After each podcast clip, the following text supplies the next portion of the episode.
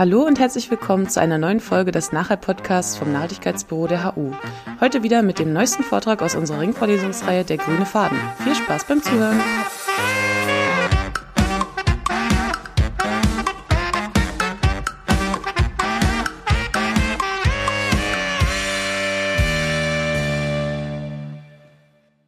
Biodiversität. Wir reden ganz viel über Covid. Wir reden zu Recht über Covid. Wir reden ganz viel über Klima. Wir reden zu Recht über die Klimakrise. Und es gibt aber eben auch noch eine Biodiversitätskrise.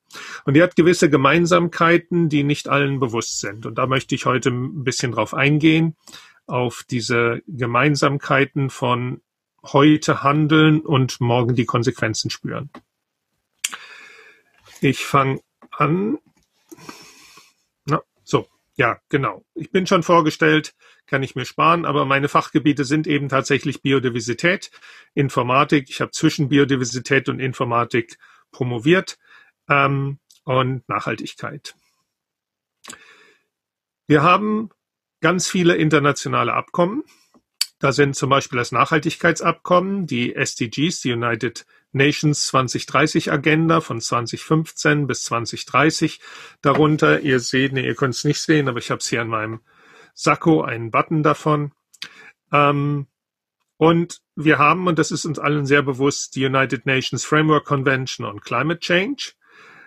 Und es gibt aber eben auch Biodiversitätskonventionen. Das ist die United Nations Convention on Biological Diversity. Und tatsächlich gab es 2010 einen Beschluss, dass die Jahre von 2010 bis 2020 die United Nations Dekade der Biodiversität werden sollen. Also in diesen letzten abgelaufenen zehn Jahren wollte man sich mit aller Kraft darauf konzentrieren, dass ähm, wollte man sich mit aller Kraft darauf konzentrieren, dass man die Biodiversitätsverluste stoppen würde. Sind das Gegenstück zum Pariser Klimavertrag und die Biodiversitätsziele sollen Priorität haben. So, jetzt haben wir 2020. Wie sieht es aus? Bei vier Zielen gab es zumindest in Teilbereichen gute Fortschritte. Sie sind also nicht erfüllt worden und damit man es positiv ausdrückt, muss man sagen, muss man schon innerhalb der Ziele Teilbereiche auf Teilbereiche fokussieren, sodass in diesen Teilbereichen hat es Fortschritte gegeben. Bei sieben Zielen gab es in Teilbereichen mäßige Fortschritte, bei sechs Zielen völlig unzureichende Fortschritte und drei Ziele wurden aufgrund unzureichender Daten sind die überhaupt nicht beurteilbar. Das heißt, die Aichi-Ziele für 2020 sind verfehlt worden. Und im Moment laufen die Vorbereitungen für die nächste Dekade, für das nächste große Biodiversitätsabkommen. Das heißt, man zuckt so ein bisschen mit den Schultern, sagt, oh, das hat nicht geklappt, dann müssen wir mal überlegen, welchen Vertrag wir das nächste Mal aufsetzen. Meiner Ansicht nach kann das nicht funktionieren. Und es gibt ja viele Parallelen zwischen diesen Biodiversitätsinitiativen, den Klimainitiativen, den allgemeinen Nachhaltigkeitszielen, dass letztendlich eine ernsthafte Erfüllung, eine ernsthafte Zielkontrolle, eine ernsthafte Verantwortung dafür, wenn Ziele nicht erreicht werden, nicht stattfindet. Und ich möchte heute ein bisschen darüber reden, was bei Biodiversität zum Teil missverstanden wird und ein bisschen Verständnis vermitteln für einige ähm, auch häufig gehörten Argumente und Daten, die wir sehen. Ich glieder das in drei Teile. Der erste Teil ist Bestandsveränderungen, der zweite das Artensterben und der dritte ist Aussterbeschuld. Das werden viele von euch nicht kennen und das werde ich vorstellen. Also erstmal zu den Bestandsveränderungen. Bestand heißt erstmal auf Englisch Population gleich wie viele Tiere einer Art leben in einem Gebiet. Wir haben hier als Beispiel mal die Bestandsveränderung der Vogelpopulation in Deutschland in 25 Jahren, also von 1990 bis 2015. Die Feldlerchenbestände haben um 38 Prozent abgenommen, die Uferschnepfe 61 Prozent und so weiter, das Rebhuhn sogar 84 Prozent. Was auffällt, ist, dass relativ viele dieser stark betroffenen Arten mit Landwirtschaft zusammenhängen. Rebhuhn, Kiebitz, Braunkehlchen bedingt und Feldlerche auch ganz stark. Und da wir ja inzwischen nicht mehr das Jahr 19, 2015 haben. Hier nochmal das Update, speziell fürs Rebhuhn. Inzwischen sind wir bei minus 90 Prozent. Der Trend geht also ungebrochen weiter. Ich finde, das sind relativ dramatische Zahlen, zumindest für mich als ältere Person, die sich an das Jahr 1990 noch gut erinnern kann. Jetzt ist die Frage, wie hoch sind die durchschnittlichen Verluste der beobachteten Bestände wildlebender Wirbeltiere in 50 Jahren? Also, wir haben gerade ein Beispiel gesehen von den Vögeln. Wie sieht das weltweit aus? Zwei Drittel. Ich zeige das mal in so einem Zeitverlauf, hier so als Grafik. Diese Grafik geht jetzt bis 2014 erstmal. Das liegt daran, dass diese Auswertung dieser Daten sehr aufwendig ist und dass es da vier bis fünf Jahre Verzögerung gibt, bis die tatsächlich draußen sind. Und im Jahr 2018 war also geschätzt, dass da war gemessen, dass bis 2040 60 Prozent war und geschätzt war, dass bis 2020 innerhalb von 50 Jahren also 66 Prozent, zwei Drittel verloren gegangen sind. So, die wichtige Frage ist jetzt, was bedeutet das? Welche Gruppen sind betroffen? Also das steht ja oben schon. Es geht nur um Wirbeltiere. Wir reden also nicht über Pflanzen, Insekten oder andere Tiere. Und wir sehen hier die verschiedenen Gruppen, Landwirbeltiere, Süßwasserwirbeltiere, Marinewirbeltiere. Und wir sehen, dass die recht unterschiedlich betroffen sind. Am stärksten halt die Süßwasserwirbeltiere. Da zählen die aquatischen Frösche mit dazu, die Amphibien. Was heißt es nun? Heißt es, es gibt nur noch ein Drittel so viele Wirbel, wilde Wirbeltiere auf der Erde? Das ist tatsächlich das, was manche Zeitungen dann melden. Und warum andere wieder sagen, ach, ihr habt doch alle einen Knall, das stimmt doch gar nicht. Und dieser Index ähm, sagt was völlig Unglaubwürdiges aus. Ähm, das ist natürlich nicht wahr, aber ich erkläre jetzt mal, was der Index wirklich macht. Und das ist durchaus logisch, das zu machen. Und es ist auch gar nicht so einfach, was anderes zu machen. Also erstmal, es heißt nicht, es gibt nur noch ein Drittel so viele Wirbeltiere auf der Erde. Gemessen werden Bestände. Und ich mache hier so ein Beispiel, quasi ein grafisches Beispiel für Bestandsveränderungen. Erstmal hier ein Punkt soll ein Tier sein. Und ein Punkt in einer anderen Farbe sind halt, ist ein Tier einer anderen Art. In jedem dieser Kästchen leben jetzt ganz viele Tiere in einem Lebensraum mit entsprechend vielen Tieren. In Wirklichkeit würden diese Tiere natürlich durcheinander wachsen, aber wir haben jetzt, wir sind ganz ordentlich, ja, und haben diese Tiere alle schön in eigene Testkästchen sortiert. Das ist ein Bestand oder eine Population. Und wenn wir jetzt hier unsere gesamte, unser gesamtes Ökosystem mit Populationen verschiedener Arten füllen, ihr seht, manche Arten kommen häufiger vor, manche seltener, manche sind größer, manche Bestände sind größer, manche Bestände sind kleiner, dann können wir jetzt auf diesem Bild beobachten, was passiert denn, wenn es jetzt zu Veränderungen kommt. Also das ist unser Ausgangszustand. Und jetzt kommen die Veränderungen und die sind jetzt hier eingezeichnet. Das heißt, unten, wenn da so ein Plus drin ist, das heißt, es ist mehr geworden. Und wenn ein, nur noch der Rahmen da ist und innen grau, dann sind es weniger, weniger Individuen geworden. Die Bestände sind also kleiner geworden. So kann man sich vorstellen, dass sich Ökosysteme nach vielen Jahren verändert haben, nachdem man sie zum ersten Mal gemessen hat. Und jetzt wird für jedes dieser Kästchen einzeln ermittelt, wie stark ist denn die Population gewachsen oder geschrumpft. Und dann werden alle diese Veränderungen gemittelt. Diese Zahl, die dabei entsteht, ist der Living Planet Index. Und wir sehen, wenn kleine Populationen von vielleicht vorher nur noch drei Tieren erloschen sind, dann sind das natürlich, einer ist gleich geblieben und viele Bestände sind geschrumpft, einer ist völlig erloschen. Dann habe ich hier, kann ich diese Zahlen mitteln und kann sagen, durchschnittlich sind das 0,5 Prozent und der Living Planet Index ist dann auf 50 Prozent gefallen. Also der Living Planet Index beschreibt nicht Zahlen, sondern beschreibt Trends. Er beschreibt Veränderungen. Was sind typische Veränderungen auf diesem Planeten?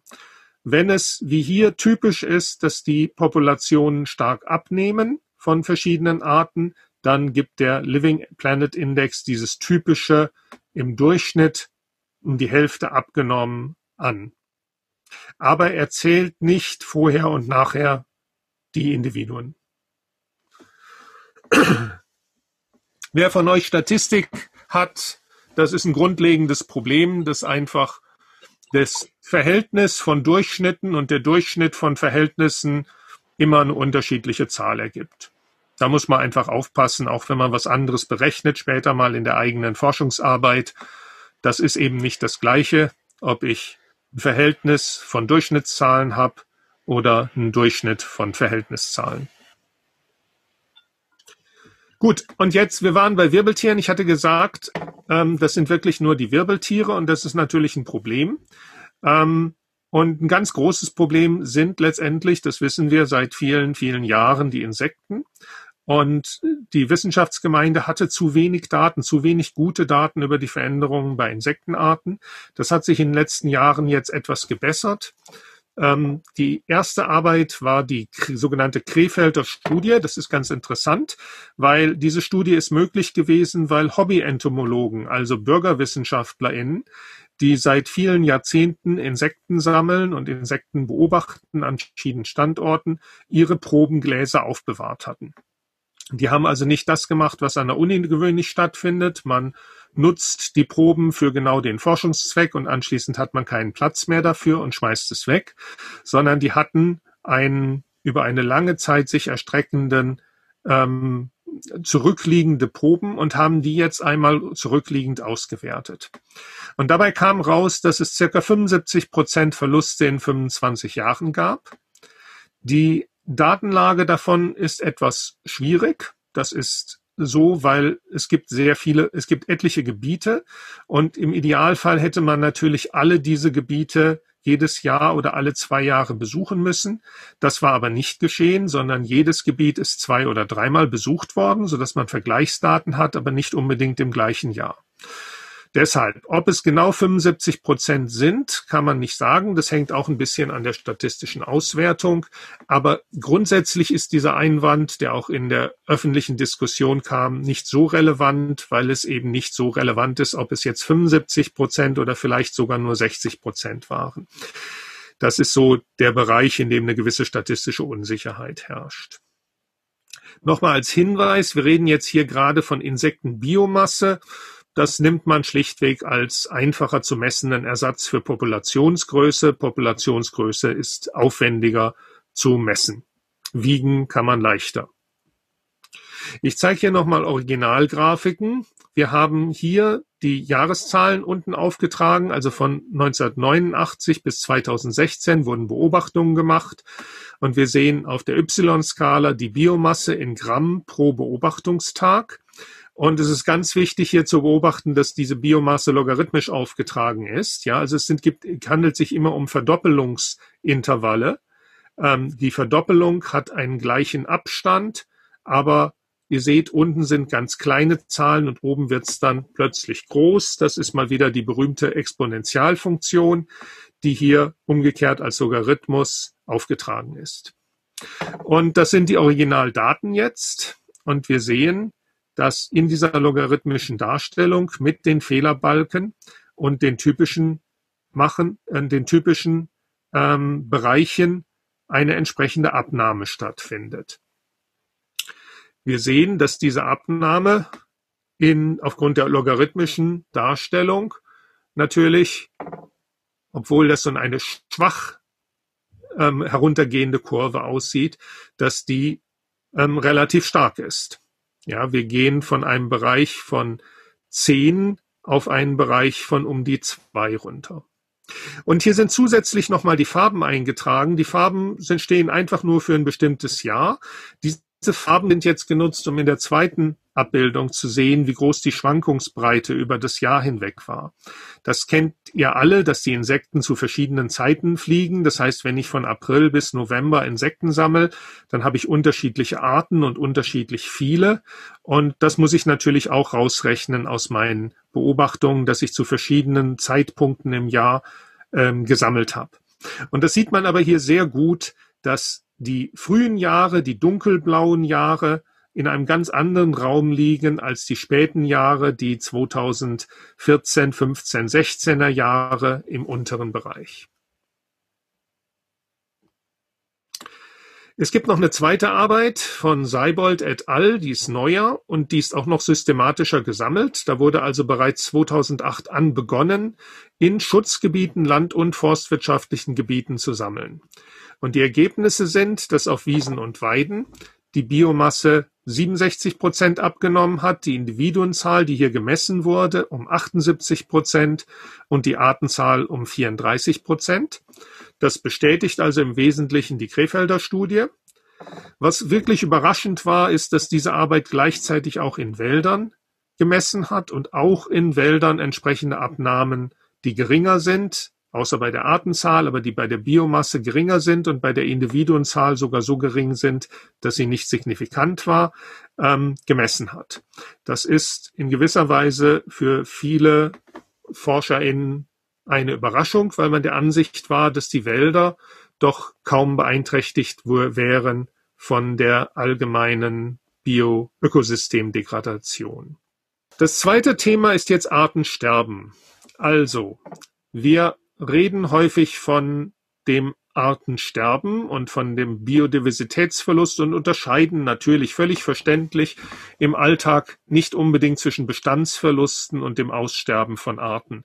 Aber ich glaube, für alle, die sich dafür interessieren, ist das wichtig, das im Kopf zu behalten. Ich fange an mit einer Frage an euch. Wie viel Prozent der Säugetier- und Vogelarten sind in den letzten 500 Jahren in der Natur ausgestorben? Auf der Basis von den IUCN-Daten der International Union for the Conservation of Nature 2018. Und die Optionen sind 1,5 Prozent, 4,5 Prozent und 7,5 Prozent. Tippt mal rein, was ihr denkt. Es kommen praktisch alle Antwortmöglichkeiten vor. 7,5, 1,5 und 4,5. Und ich zeige jetzt mal die richtige Antwort. Die lautet erstaunlicherweise 1,5 Prozent.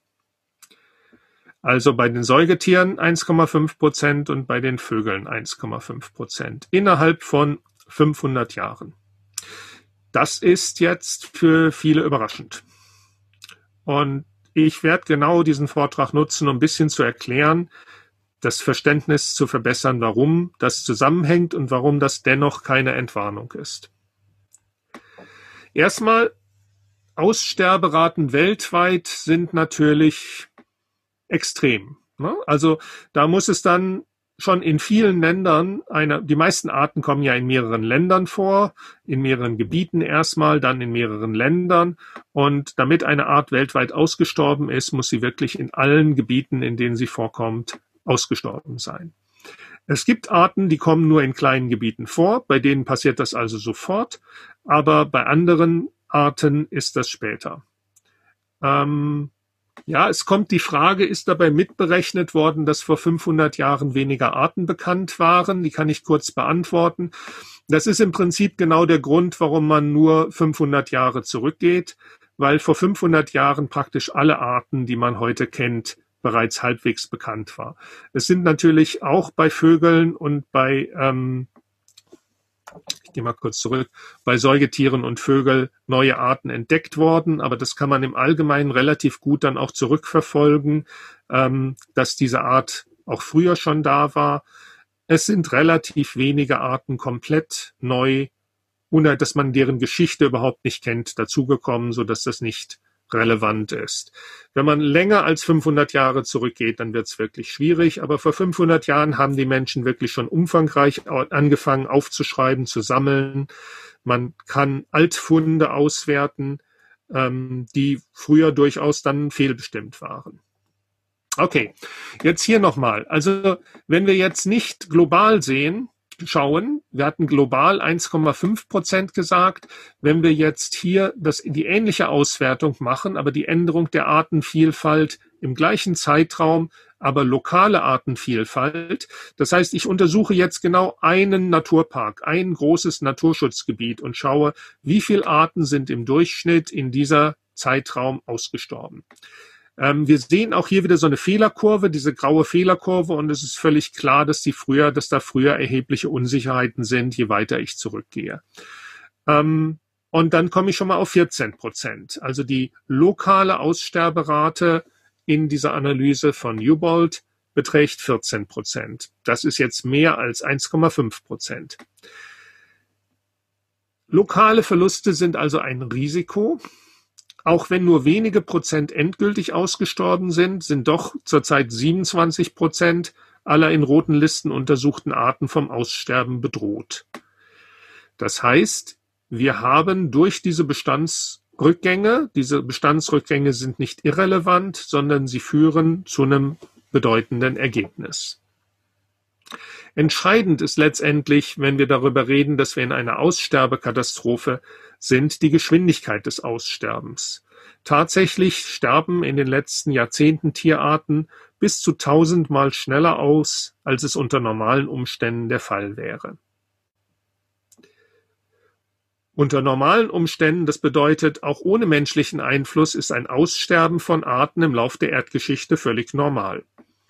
Im Extremfall aufgrund von Aussterbekatastrophen wie der, dem Ereignis vor 66 Millionen Jahren, bei dem die meisten Dinosaurier ausgestorben sind. Einige Arten sterben einfach aus, andere Arten entstehen neu. Und das wird als natürliche Hintergrundrate bezeichnet. Und ich zeige jetzt quasi die gleichen Daten, über die wir gesprochen haben, nochmal neu.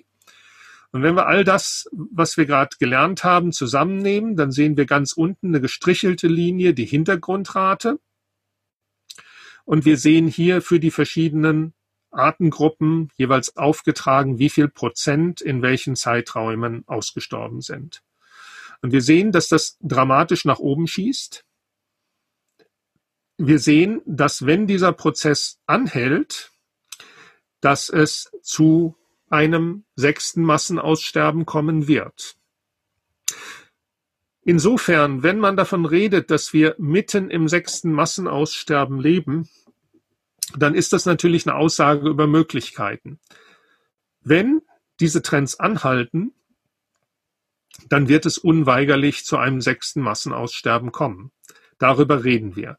Das sechste Massenaussterben hat zum Glück noch nicht stattgefunden, es ist noch nicht unwiderruflich geschehen, sondern wir sind noch in der Lage zu handeln. Also Bestandsverluste gefährdeter Organismen liegen bei zwei Drittel, das Aussterben von Arten ist noch relativ gering. Also weiter, zwischen heutigen Bestandsverlusten und künftigem Aussterben von Arten gibt es einen Zusammenhang die sogenannte Aussterbeschuld. Englisch Extinction Debt. Und hier wird's jetzt spannend. Also erstmal zu den Grundlagen. Arten sterben scheibchenweise. Wenn es in einem Lebensraum in jeder Generation etwas zu wenig Nachkommen gibt, stirbt nach vielen Jahren die Art dort aus. Kann viele Gründe haben. Verkleinerung des Lebensraums, Übernutzung, Umweltgifte, Nährstoffeintrag, invasive Arten, landwirtschaftliche Praktiken, Störungen durch Lichtverschmutzung, Klimawandel etc. Das ist völlig klar. Wichtig ist halt, dass in jeder Generation etwas zu wenig nachkommen. Ich zeige das mal. Wir haben hier nach oben so die Populationsgröße und nach rechts Jahre aufgetragen.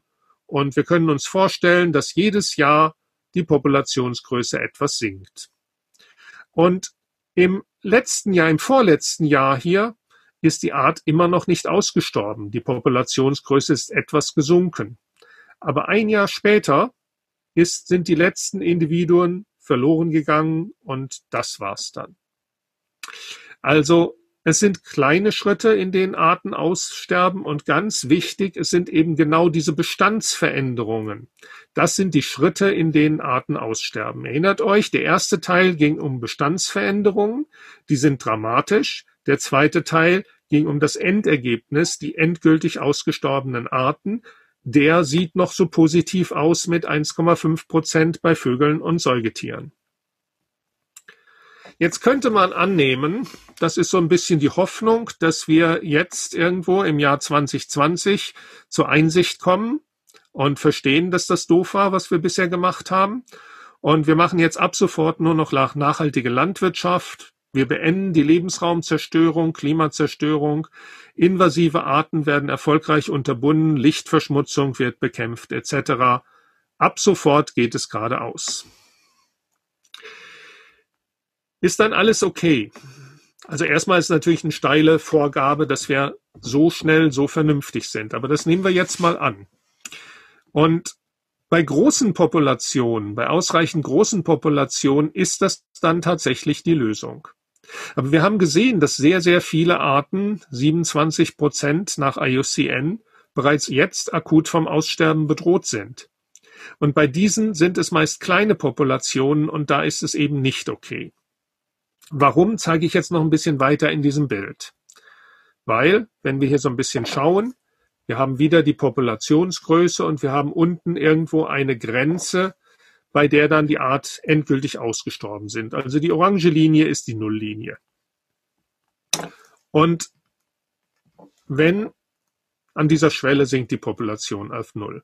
Wenn ich also jetzt hier aufhöre, Mist zu bauen und sage, ja, ab jetzt wieder richtig, dann sieht diese Linie eben nicht so aus, sondern Schwankungen sind normal, wie die Überschrift sagt, sondern in Wirklichkeit sieht die Linie dann so aus. Es gibt gute Jahre, es gibt schlechte Jahre, es gibt extrem schlechte Jahre und Bestände von Populationen schwanken einfach ständig. Wenn ich jetzt eine kleine Population habe, dann passiert das Gleiche. Das sind tatsächlich die gleichen Schwankungen, die wir vorher hatten, also einfach jetzt nur nach unten versetzt. Und dann habe ich aber einfach mal zwei Jahre von dreien schlecht und das war's dann. Das heißt, rein durch zufällige Wetterereignisse können kleine Populationen aussterben. Und das finde ich ist eine dramatische Erkenntnis, weil wir so viele kleine Populationen haben nochmal an, von sozusagen aus der Vogelperspektive jetzt vom Lebensraum her gedacht. Wir können uns vorstellen, Bestände leben in Lebensräumen, die Organismen in diesem Lebensraum bilden eine Population. In der Wirklichkeit ist so ein Lebensraum gewöhnlich, besteht er aus vernetzten Teillebensräumen. Am leichtesten kann man sich das vorstellen, wenn man so etwas wie Rotbauchunkenpopulationen vorstellt. Das sind viele winzig kleine Pfützen, in denen die Unken leben so eine, ein Zusammenspiel von Populationen, von Kleinpopulationen, zwischen denen sehr viel Austausch herrscht oder aus, viel Austausch herrscht, nennt man auch eine Metapopulation. Wir Menschen greifen da aber jetzt natürlich ein. Der Austausch zwischen diesen Populationen wird unterschiedlich stark, entweder völlig unterbrochen oder stark eingeschränkt. Ich habe hier mal ein Bild, wie wir uns das vorstellen. Das ist ja ein relativ typisches Landschaftsbild. Wir haben also Lebensräume, Restlebensräume in diesem Bild und wir haben eine Zerschneidung. Und alle von euch, die sich ein bisschen mit dem Thema auskennen, wissen, dass die größte Zerschneidung auf diesem Bild nicht die Autobahnen sind, sondern diese Flächen von lebensfeindlicher Landwirtschaft, von den Monokulturen der Landwirtschaft. Die zerschneiden Lebensräume mindestens so effektiv wie Autobahnen. So, und wenn wir jetzt so ein Beispiel so einer Metapopulation haben, dann habe ich hier mal einfach ganz grob, ganz extrem zwei Beispiele. Links haben wir so vernetzte Teillebensräume, zwischen denen die Individuen in jedem Jahr immer hin und her wandern können. Und rechts haben wir welche, bei denen das unterbrochen ist. Und wir haben jetzt diesen statistischen Effekt, dass durch Schwankungen, durch lokale Schwankungen, durch lokale Ereignisse bestimmte Populationen immer wieder mal zusammenbrechen. Im Moment sind gerade zwei Populationen ausgestorben und jetzt im nächsten Jahr sind die halt wieder auf der linken Seite nachgefüllt worden, die sind wieder besiedelt worden. Auf der rechten Seite natürlich nicht. Und wir sehen hier, links sind wir in einer Art Gleichgewicht, in einem dynamischen Gleichgewicht und rechts akkumulieren sich diese Aussterbeereignisse. Und das geht viele Jahre so weiter. Und jetzt haben wir immer noch in keinem der Lebensräume eine Aussterbeereignis. Aber es ist völlig klar, wir haben im rechten System eine große Aussterbeschuld. Wir haben eine Situation geschaffen, die zum Aussterben führen wird, ohne dass der Mensch weiter weiteren zusätzlichen Einfluss nimmt. Weil wenn wir das jetzt noch weiter treiben, dann ist, dauert es nur noch ein einziges Jahr und die Art wäre in dem fragmentierten Lebensraum erloschen, während sie in dem noch Austausch, über Austauschmöglichkeit verfügenden Lebensraum völlig ungehindert weiter besteht. Das ist nur ein Mechanismus aus der Natur, aber ein Mechanismus, den man sich gut visualisieren kann, warum es zu solchen Aussterbeschuld kommt. Ein reales Beispiel hier, der Löwe, wir sehen hier in Rot die frühere Verbreitung, die historische Verbreitung und in Blau die heutige Verbreitung. Und wir können relativ gut sehen, da gibt es große Lebensräume und kleine Lebensräume. Und die großen Lebensräume sind relativ stabil, bei den kleinen Lebensräumen ist das fraglich. Im Extremfall ganz rechts sehen wir die asiatische Unterart, die gibt es nur noch in einem einzigen Gebiet. Dieses Gebiet ist zurzeit gut geschützt, also keine akute Bedrohung. Aber wenn sich politisch dort die Schutzlage ändert und die, der Willen der Bevölkerung, diesen Schutz tatsächlich durchzuführen, dann wäre diese Unterart sofort erloschen. Also je kleiner Population ist, desto wahrscheinlicher ist das gelegentliche Erlöschen. Je stärker Populationen getrennt sind, desto seltener erfolgt eine Wiederbesiegelung. Und die Abnahme und Fragmentierung von Populationen, die wir im ersten Bereich mit den Bestandsabnahmen diskutiert haben, sind eben Vorläufer eines kommenden Artensterbens. Und zwar eines Artensterbens, das nicht einfach durch Aufhören zu begegnen, dem nicht einfach durch Aufhören zu begegnen ist, sondern wir müssen Schulden aktiv begleichen, wir müssen quasi zurückzahlen, einzahlen wieder in die Natur, um Aussterben zu vermeiden. Jetzt nochmal das Ganze als Geschichte. Ihr wisst, die Nashörner sind bedroht. Und Wildlife Journal schreibt, über das Last Unicorn sind die Nashörner noch zu retten. Und zum Glück liest aber Spock auf dem Raumschiff Enterprise auch das Wildlife Journal und schüttelt also den Kopf und sagt, die Menschen schaffen es nicht, die Nashörner werden aussterben. Und ihr kennt ja Captain Kirk, der ist halt ein Tatmensch, der sagt, nee, komm, Scotty, errichte beim ausreichend großen Gebiet ein Kraftfeld, das 500 Jahre lang alle Wilderer aussperrt. Okay? Ja, Scotty macht das und sagt, Aye, Sir, Kraftfeld aktiviert. Und jetzt kommt wieder eine Frage an euch. Wie wahrscheinlich ist es, dass nach 500 Jahren noch Nashörner in dem Gebiet leben, wenn das Kraftfeld fünf Nashörner enthielt, 50 Nashörner enthielt oder 5000 Nashörner enthielt? Ich sag gleich dazu, ihr müsst jetzt keine Prozentzahlen reinschreiben, weil so richtig genau beantworten kann ich die Frage selbst nicht. Das hängt von extrem vielen Faktoren ab. Das hängt von Faktoren ab, welche Einflüsse wie stark sind, wie stark die Ökosystemschwankungen sind, wie stark das die Reproduktionsraten beeinflusst. Ähm, für die aller, allerwenigsten Arten sind solche Daten auch nur annähernd da. Man kann das nur schätzen. Man kann also hier über solche Dinge nur schätzen.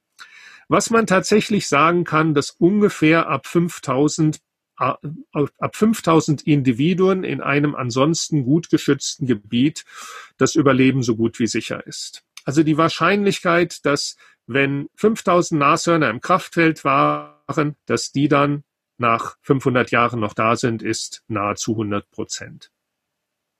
Bei 50 ist es schwierig. Das könnte klappen, da habe ich keine Zahl. Aber bei fünf Nashörnern kann man sagen, das ist so gut wie ausgeschlossen. Das ist sehr unwahrscheinlich, naja, nicht ausgeschlossen, aber es ist sehr unwahrscheinlich. Diese Population müsste erst einmal viele, viele Jahre kontinuierlich wachsen und könnte dann eine Größe erreichen, die ausreicht. Ja, das heißt, wenn Scotty das Kraftfeld jetzt nur noch über die letzten fünf Nashörner aufspannen konnte und man lässt ansonsten in Ruhe und alle Wilderer bleiben wirklich draußen, dann ist nach 500 Jahren dieses Kraftfeld schlichtweg leer.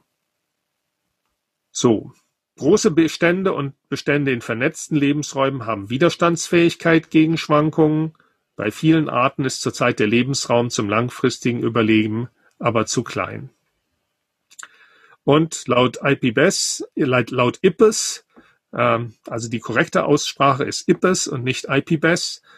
Ihr habt gesehen, ich mache es auch noch falsch. Ja, ihr habt es gehört. Dies ist derzeit bei neun Prozent aller landbewohnenden Arten der Fall. Also ganz wichtig, es genügt nicht aufzuhören, Lebensräume zu zerstören oder zu fragmentieren. Die Aussterbeprozesse gehen weiter und wir müssen aktiv die Schulden abtragen. Wenn wir also hier so als immer größer und röter werdende Balken den menschlichen Einfluss auf die Natur symbolisieren, dann kommt die Wirkung auf die Natur nur mit Verzögerung. Und wenn wir einfach aufhören, die Lebensräume zu zerstören oder zu fragmentieren, dann reicht das nicht. Das Aufhören reicht nicht, den Nachlauf der vorhandenen Ereignisse des vorhandenen Tuns, quasi die Schulden sind so groß, dass es weiterhin schlimmer wird. Erst dann, wenn unsere Kinder unsere Schulden begleichen und aktiv gegenarbeiten, dann erfolgt mit Normalisierung, mit Verzögerung eine Normalisierung.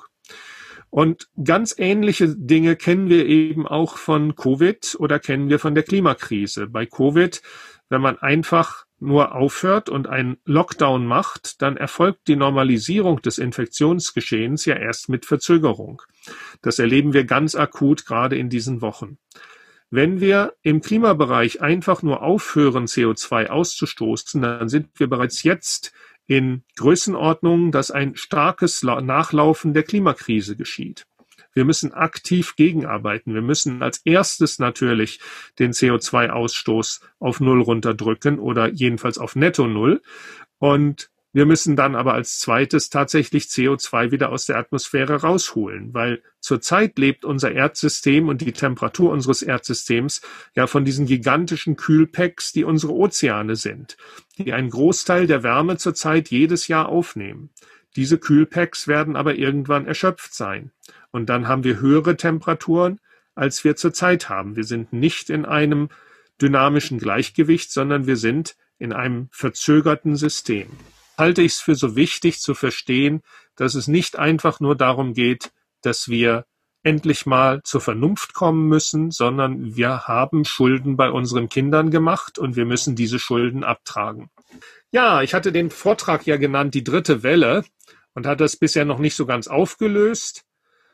Ihr wisst alle, wir reden zurzeit ganz viel über Covid-19 und haben diese Bilder von Flatten the Curve, weshalb es jetzt ja auch gerade im November den Lockdown gibt, damit diese Kurve nicht so steil ist, sondern dass unser Gesundheitssystem die Kurve tragen kann. Und ich denke, wir sehen im Moment durchaus, wie knapp wir daran gegangen sind, wie hart wir an die Kapazität des Gesundheitssystems rangefahren sind.